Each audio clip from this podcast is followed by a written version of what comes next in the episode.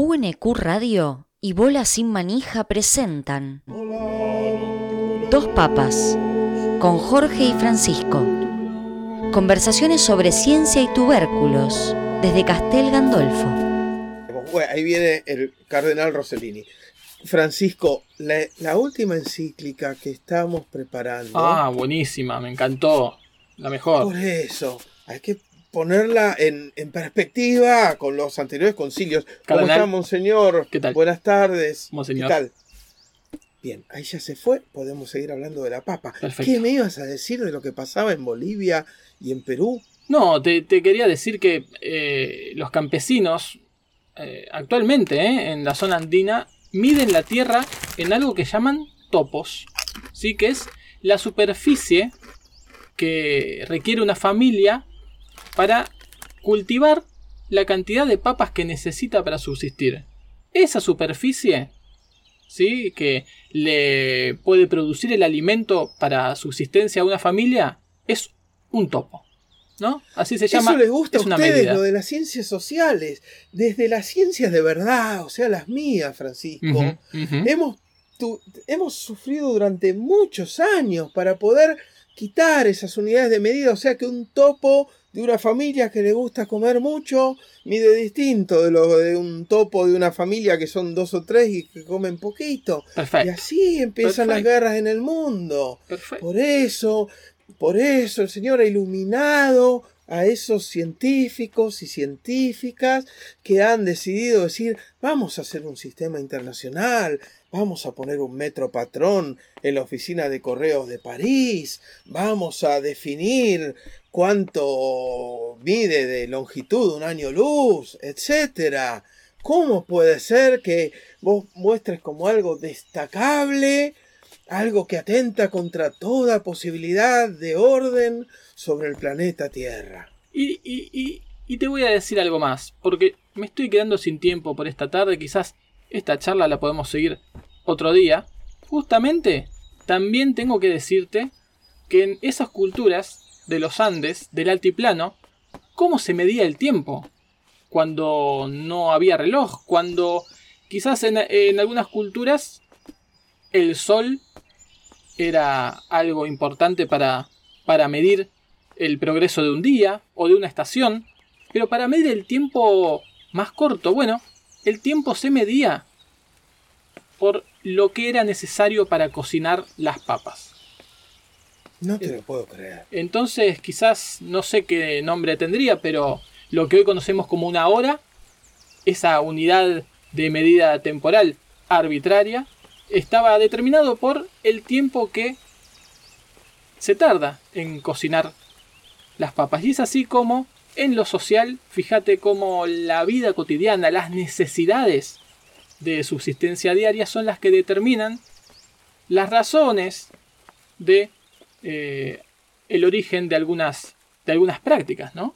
Y eso también Y la papa nos lo verdad enseña. tengo que coincidir, tengo que coincidir un poco con vos también, porque todavía hay muchas medidas que usamos los científicos en serio, que ahora, puesto así como vos lo decís, tienen un origen en una decisión que tomó un ser humano en algún momento, ¿no?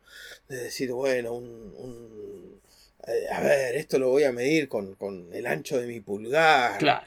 Y quizá lo podría haber hecho de otra manera, ¿no?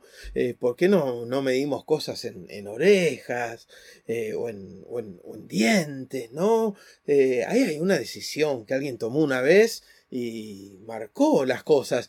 Me resulta fabuloso esto que decís de medir el tiempo de esa manera, porque yo te cuento que cuando preparo eh, los, los, los- los peces, ¿no? Cuando yo intento eh, servir un, un salmón, por ejemplo, lo acompaño con papas hervidas, Ujú, qué y a mí me hierven en 23 minutos. Ajá. Pero, ¿cuál es el secreto? Que yo las tengo, las corto en más o menos así de ancho. ¿Estás viendo? Así. Sí, sí. Sí, Tipo, sí. En rodajitas así, yo las mando agua que ya esté hirviendo de antes y en 23 minutos se cortan solas luego con, con el tenedor. Disculpame, Eh, Jorge. ¿Vos le ponés sí, sal al agua? ¿Tenés algún tip para hervir la papa perfecta? Solanum tuberoso.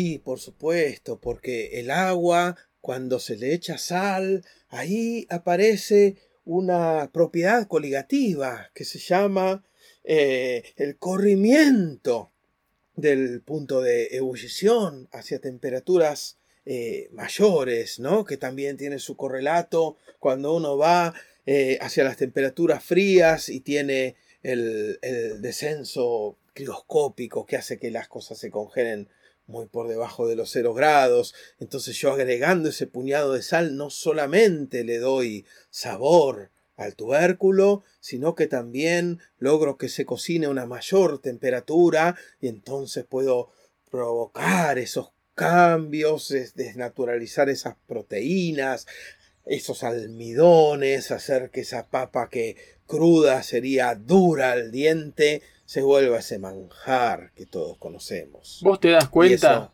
¿Vos te das esa es mi ciencia, no es la tuya. ¿Vos te das cuenta, Jorge, lo complicados que son ustedes para hervir una papa? Si no fuera por nosotros, no podría nunca eso vincularse con la realidad de las personas, del ciudadano de a pie que se come una papa. Mira, quizás es verdad que hasta que no aparecieron los Torricelli midiendo la presión atmosférica y todas las demás eh, leyes de los gases, los Boyle, eh, Marriott, Charles, Gay-Lussac y toda esa gente, quizá no teníamos mucha idea de que la temperatura de ebullición era la temperatura a la cual la presión de vapor de un líquido se igualaba con la presión atmosférica. Pero la papa hervía igual, el agua de la papa hervía igual, y ahí creo que quizás tengas razón un poco, poco.